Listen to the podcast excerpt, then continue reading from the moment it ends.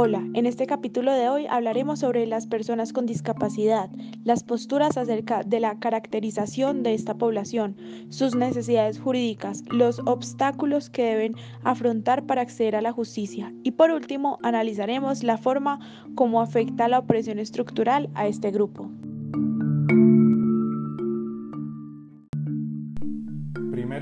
Características del grupo social.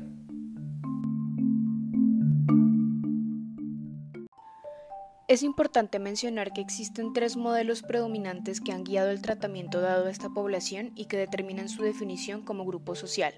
En primer lugar, se ubica la perspectiva de prescindencia, que concibe la discapacidad como un castigo divino, por lo que promueve su eliminación o marginación de la vida social. En segundo lugar, está el modelo de rehabilitación, que califica la discapacidad como una enfermedad o deficiencia que debe ser normalizada. De este modo, se promueve la rehabilitación del individuo con discapacidad con la finalidad de volverlo normal y así incluirlo en la sociedad.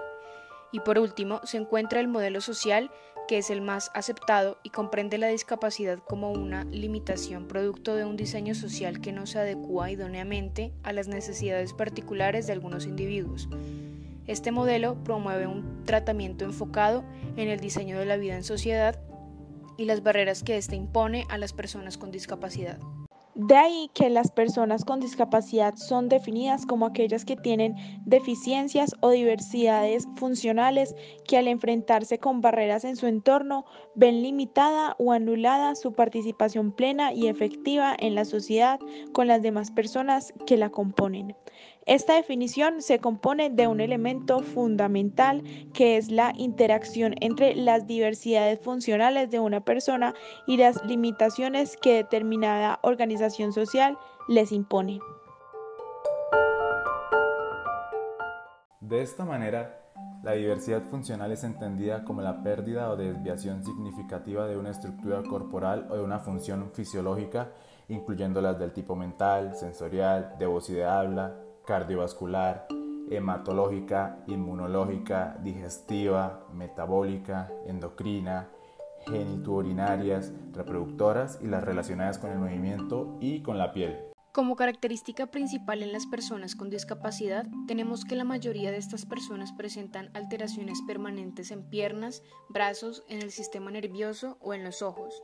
Estas alteraciones se presentan principalmente en personas de la tercera edad, independientemente de su sexo. La condición de vulnerabilidad de las personas con discapacidad aumenta con la condición socioeconómica, ya que en comparación con el resto de la población, estas viven en los estratos más bajos, lo que produce que se presenten problemas alimenticios y que sean excluidas de los servicios de salud. De igual manera, tienen una posición con gran desventaja en el ámbito laboral.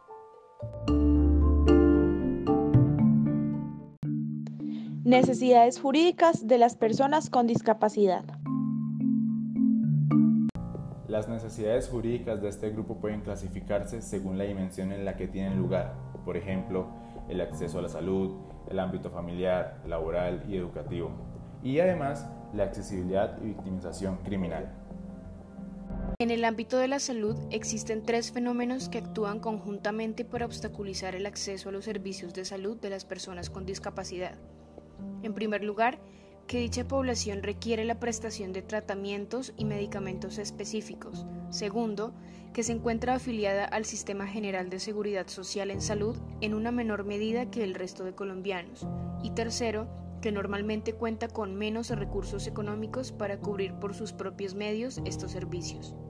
De esta manera, las principales necesidades jurídicas de esta población en el ámbito de la salud son la autorización incompleta de tratamientos por parte de EPS, la negativa en el suministro de aparatos ortopédicos para las personas con limitaciones funcionales que afectan su movilidad, la no entrega de medicamentos necesarios para enfrentar las afecciones que producen las diversas funcionales y la no autorización a citas con especialistas. Varios de estos tratamientos no son autorizados por las EPS, al aludir que se trata de intervenciones que no son competencia de una entidad de salud y que están excluidas del plan obligatorio de salud posición que parece contraria a los pronunciamientos que ha hecho la Corte Constitucional respecto a acciones de tutela presentadas por personas afectadas. Por otro lado, desde una perspectiva familiar, la familia cumple un papel trascendental en la protección de los derechos de las personas en situación de discapacidad, pues representa su primer nivel de apoyo y asistencia.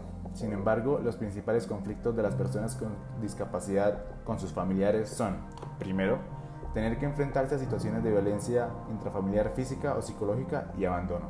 Segundo, situaciones de explotación donde son obligados a ejercer la mendicidad. Tercero, ser víctimas de delitos sexuales, especialmente en el caso de mujeres con discapacidad mental y psicosocial. Cuarto, diferendos acerca de la esterilización permanente de personas en situación de discapacidad mental, pues las entidades prestadoras de salud se niegan a practicar cirugías de esterilización a personas con discapacidad, tema que ya ha sido objeto de debate en cuanto a sus derechos sexuales y reproductivos. Y por último, diferendos por la custodia de hijos de padres en situación de discapacidad, debido a que algunas personas han señalado que el ICBF procede a retirar a los menores de sus padres por considerar que se pone en riesgo su desarrollo e integridad. Este caso, al igual que el mencionado anteriormente, ha sido sujeto de diferencias entre posición de, de la entidad estatal y de la Corte Constitucional puesto que esta última ha advertido que un menor no puede ser aislado de su familia con el argumento de la discapacidad, sino que se debe mostrar que la madre o padre no están en condiciones de satisfacer y preservar el interés superior del niño. Desde la perspectiva laboral, más allá de las desventajas laborales que sufren las personas con limitaciones funcionales en el mercado laboral, son víctimas de tratos discriminatorios. En algunos casos, las personas con discapacidad perciben que no son tenidas en cuenta para oportunidades laborales exclusivamente por su condición. Algunas personas señalaron que han sido despedidas sin justa causa. Sin embargo, en este caso aplica la figura de estabilidad laboral reforzada, en la que la persona con discapacidad no puede ser despedida sin autorización previa de la oficina de trabajo y para la cual el empleador debe probar que la causa de despido no es la condición de discapacidad del trabajador.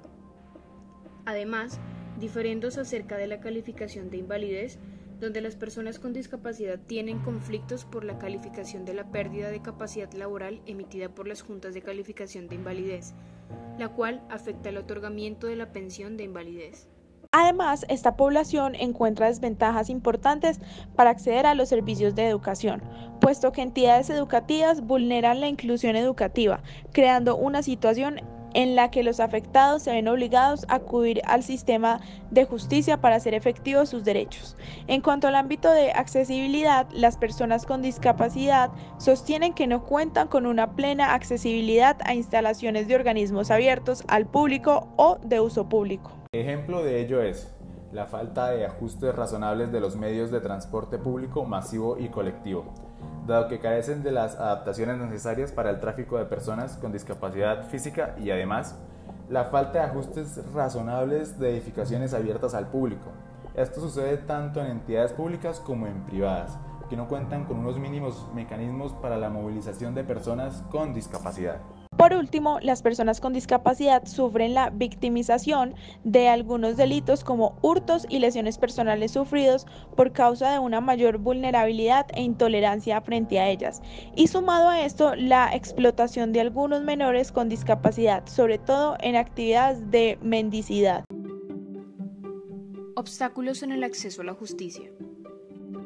Las personas con discapacidad pueden enfrentar diferentes obstáculos al momento de acudir al sistema los cuales pueden ser físicos, sensoriales, de temor a represalias o faltas de prueba. En cuanto a los obstáculos físicos, algunas entidades estatales no adecuan sus instalaciones para facilitar la accesibilidad de las personas con discapacidad, aumentando los problemas para acudir a la administración de justicia, que incluso puede impedir totalmente el acceso. Por otro lado, las personas con discapacidad auditiva deben conseguir por su cuenta un intérprete para concurrir a las entidades estatales, dado que no existen servicios de interpretación en los juzgados. Además, muchas personas con discapacidad se abstienen de denunciar situaciones de agresiones familiares por las consecuencias que esto tendría en su hogar. Esto se traduce en la enorme dependencia de dichas personas con sus familiares. Otro obstáculo en el acceso a la justicia es la ausencia de evidencia para demostrar el trato desigual injustificado al que estas personas están sometidas por un empleador. Asimismo, el trato displicente de los funcionarios judiciales a las personas con discapacidad y situaciones en las que los jueces no tienen en cuenta la jurisprudencia que protege los derechos de esta población. También son impedimentos para la obtención de decisiones mínimamente satisfactorias. Modo como afecta la opresión estructural y las caras de la opresión que se presentan. La opresión estructural en las personas con discapacidad influye en la limitación de las facultades de desarrollar sus capacidades y expresar sus necesidades, pensamientos y sentimientos, de manera que son constantemente reprimidos a estereotipaciones sociales que crean una brecha entre lo considerado normal y lo inaceptable, perpetuando así la discriminación a quien han sido víctimas. Esta opresión produce que la población con discapacidad sucumba en un escenario de subordinación, dependencia, resignación, violencia, segregación, por lo que el ejercicio de sus derechos se encuentra frecuentemente menoscabado. En primer lugar, se presenta la cara de la opresión denominada marginación pues las personas en situación de discapacidad son vistas como aquellas a las que el sistema de trabajo no quiere usar, siendo excluidos de la ciudadanía dado que dependen de instituciones burocráticas que les facilitan apoyo, además de que son subyugados a tratos paternalistas, punitivos y degradantes por parte de la gente y las políticas asociadas a las burocracias del bienestar. Esta situación de dependencia está sujeta a la invasiva autoridad de las entidades que suministran servicios sociales y de salud que aplican normativas que la persona con discapacidad debe acatar, ejerciendo además poder sobre sus condiciones de vida.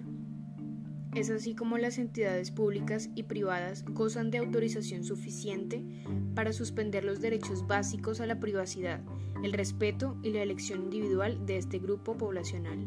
En segundo lugar, es indiscutible la presencia de la tercera cara de la opresión denominada por Jung como carencia de poder, puesto que dadas las condiciones físicas, psicológicas y o sensoriales características del grupo, da paso al sometimiento de este a la clase dominante, siendo así condenados a recibir órdenes y no tener voz ni voto para decidir sobre el curso de sus vidas. Además, son víctimas de tratos desconsiderados, ofensivos y despreciativos, generando repercusiones en la manera de cómo se perciben a sí mismos y por ende provocando su exclusión de la participación en la esfera político-social. De este modo, las personas con discapacidad conservan una posición social y laboral que deja pocas oportunidades para el uso y desarrollo de sus capacidades, en comparación a quienes ostentan una esfera privilegiada. Otra cara de la opresión que influye en este grupo es la violencia sistemática, ejecutada por medio de actos de intimidación, acoso y humillación con el propósito de degradar a los miembros del grupo. La violencia se encuentra siempre en el horizonte de la marginación social a que han sido sentenciados, por lo que se considera como una práctica social dado su carácter premeditado y tolerado por quienes lo ejercen y quienes la observan. A partir del conocimiento de las limitaciones específicas de este grupo poblacional, surge la necesidad de una definición de justicia que reconozca las diferencias culturales de los grupos minoritarios, es decir, de tener la reproducción de los esquemas de dominación y explotación hacia las personas con discapacidad debido a las desventajas con las que cuentan frente a otros grupos. Estas diferencias no permiten que estas personas accedan a un nivel de inclusión y participación de todos los grupos en las decisiones públicas, por lo que la presión se convierte en una condición permanente. Por ello resulta vital la búsqueda de mecanismos que garanticen la representación política de este grupo y que se logre asimilarlos a las ventajas de, los de las demás agrupaciones. Relatos y testimonios de personas con discapacidad. Realizamos una entrevista a Ana, una mujer de avanzada edad quien tiene a su cargo el cuidado total de su hija Sonia, quien padece una aneurisma cerebral que le provoca convulsiones constantes desde que era una niña, además de que no puede comunicarse, carece de entendimiento y no puede caminar. Ana manifiesta que ha tenido que luchar incansablemente por el bienestar de su hija, que ahora tiene 50 años. ¿Y el hijo? Y eso es él. El don Jairo. Jairo. Y la gente, la gente me ayudaba anteriormente mucho, porque en esta pandemia no hubo pañales ni nada. Y como está sufriendo el colon, ahorita sufre el colon. Y eso me tocó mucho, mucha plata, mucho gastar yo. Prestar, prestar, hacer préstamos. Entiendo, y desde, desde siempre ha necesitado incurrir en, esos gastos grandes. Claro, claro. De ahora que está así, que no, no me le garantizan la operación, son 6, 7 pañales diarios, diarios, diarios.